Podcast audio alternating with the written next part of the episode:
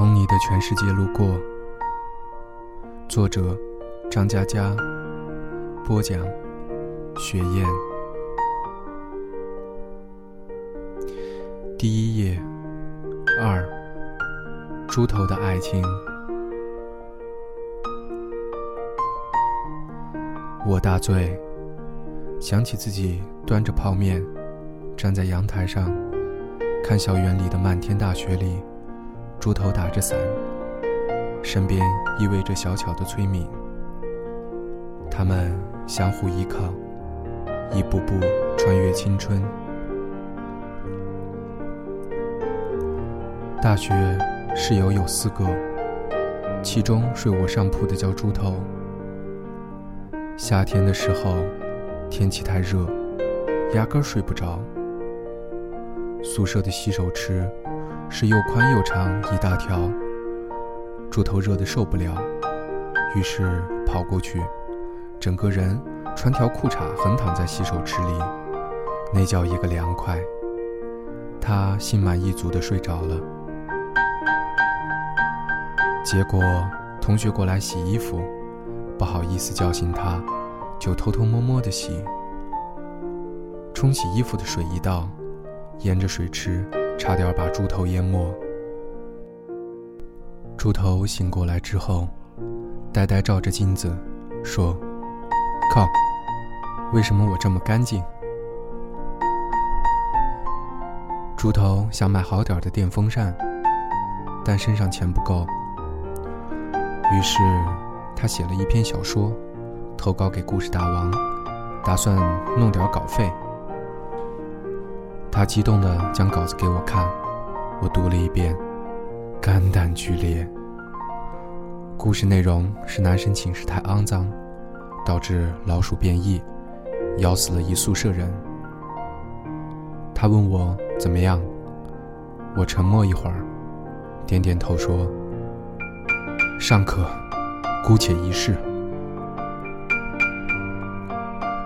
后来，稿子被退回来了。猪头锲而不舍地修改，改成男生宿舍太肮脏，导致老鼠变异，咬死了来检查卫生的辅导员。稿子又被退回来了。猪头这次暴怒，彻夜不眠，改了一宿，篇幅增加一倍。这次的内容是：男生宿舍太肮脏，导致老鼠变异。咬了其中一个学生，学生毕业后成了故事大王的编辑。虽然明明是个处男，却得梅毒死了。稿子这次没被退，编辑回了封信给他，很诚恳的语气说：“同学，老子弄死你！”猪头放弃了赚钱的梦想。开始打游戏，他花三十块钱从旧货市场买了台二手小霸王，打《三国志二》。他起早贪黑的打，一直打到游戏卡出问题，居然活活被他打出来六个关羽，八个曹操。那年放假前一个月，大家全身拼凑起来不超过十元，于是饿了三天，睡醒了。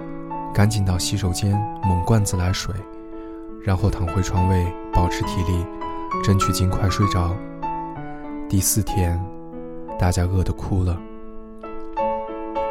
班长在女生宿舍动员了一下，装了一麻袋零食送到我们这儿，希望我们好好活着。当时我们看看麻袋，双手颤抖，拿起一根麻花送进嘴里。泪水横流，靠麻袋坚持三天，再次陷入饥饿。我记忆犹新。后半夜，猪头猛地跳下床，其他三人震惊地盯着他问：“你去哪儿？”猪头说：“我不管，我要吃饭。”我说：“你有钱吃饭？”猪头擦擦眼泪，步伐坚定地走向门口。扭动身体大喊：“我没有钱，但我不管，我要吃饭。我们三人瞪视骂娘，各种恶毒的话语，骂得他还没走到门口就转身回床，哭着说：“吃饭也要被骂，我不吃了。”清早，猪头不见了，我饿得头昏眼花。突然有人端着一碗热汤递给我，我一看，是猪头，他咧着嘴笑了，说：“我们真傻，食堂的汤是免费的呀。”全宿舍泪洒当场。猪头喃喃地说：“如果有炭烤生蚝吃，该多好呀！多加蒜蓉，烤到吱吱冒水。”再后来，猪头恋爱了，他喜欢外系一个师姐。猪头守在开水房，等师姐去打开水，但他不敢表白。师姐将开水瓶放在墙旁，一走远，猪头就把他的开水瓶偷回宿舍。一个月下来，猪头一共偷了他十九个水瓶。作为室友，我们非常不理解，但隐约有点兴奋。我们可以去卖水瓶了。一天深夜，猪头说：“其实我在婉转的示爱。”我大惊，问：“何出此言？”猪头说：“我打算在毕业前偷满他五百二十个水瓶，他就知道这是五二零的意思了。”大家齐齐沉默。心中暗想：“我去你大爷的！”那时候的男生宿舍，熄灯以后，总有人站在门外，光膀子穿条内裤，煲电话粥。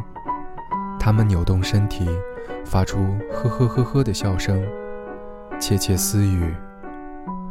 每张桌子的抽屉里，打废的 IP 电话卡，日累月积，终于超过了烟盒的高度。猪头很愤怒，他没有人可以打电话，他决定打电话给师姐。师姐叫崔敏。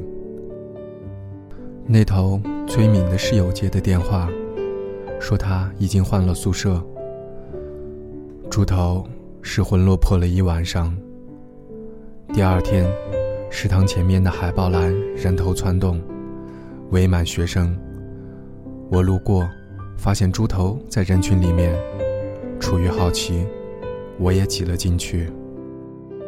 海报栏贴了张警告：某系某级崔敏盗窃宿舍同学人民币共计两千元整，给予通告批评，同时已交由公安局处理。大家议论纷纷，说真是人不可貌相。我去拉猪头，发现他攥着拳头。眼睛里全是泪水。虽然我不明白他哭什么，但总觉得心里也有些难受。猪头扭转头，盯着我说：“崔敏一定是被冤枉的，你相不相信？”当天夜里，猪头破天荒地去操场跑步，我站在一边，看着他不惜体力地跑，一圈，两圈。三圈，他累瘫在草地上。半天，挣扎着爬起来，然后冲向女生宿舍。我怎么追也追不上他。后来，猪头白天旷课，举着家教的纸牌去路边找活干。再后来，在人们奇怪的眼光中，猪头和师姐崔明一起上晚自习。到冬天，漫天大雪，猪头打着伞，身边依偎着小巧的崔敏。几年前，曾经回到母校，走进那栋宿舍楼，站在走廊里，总觉得推开三零八，门内会团团坐着四个人，他们中间有个脸盆。泡着大家集资购买的几袋方便面，每个人嘴里念念有词。我们在网吧通宵，忽而睡觉，忽而狂笑，我们在食堂喝二锅头，两眼通红，说：“兄弟，你要保重。”我们步伐轻快，在图书馆，在草地，在水边喝啤酒，借对方的 IP 卡打长途，在对方突然哭泣时沉默着，想一个有趣的话题转移他的注意力。然后，我想起猪头狂奔在操场上的身影，他跑得精疲力竭，深夜星光洒满年轻的面孔，似乎这样就可以追到自己心爱的姑娘。我们朗读写好的情书，字斟句酌，比之后工作的每次会议都要认真，似乎这样就可以站在春天的花丛，永不坠落。我们。没有秘密，我们没有顾虑，我们像才华横溢的诗歌，无需冥思就自由生长，句句押韵，在记忆中铭刻剪影，阳光闪烁，边缘耀眼。猪头结婚前来南京，我们再次相聚，再也不用考虑。一顿饭要花多少钱？聊着往事，却没有人去聊如今的状况，因为我们还生活在那首诗歌中。它被十年时间埋在泥土内，只有我们自己能看见。我们聊到宿舍里那段饥饿的岁月，笑成一团。猪头拍着桌子喊服务员。再来一打炭烤生蚝，多加蒜蓉，烤到吱吱冒水就赶紧上。他高兴地举起杯子说：“我要结婚了，大家干一杯。”猪头的太太就是崔敏。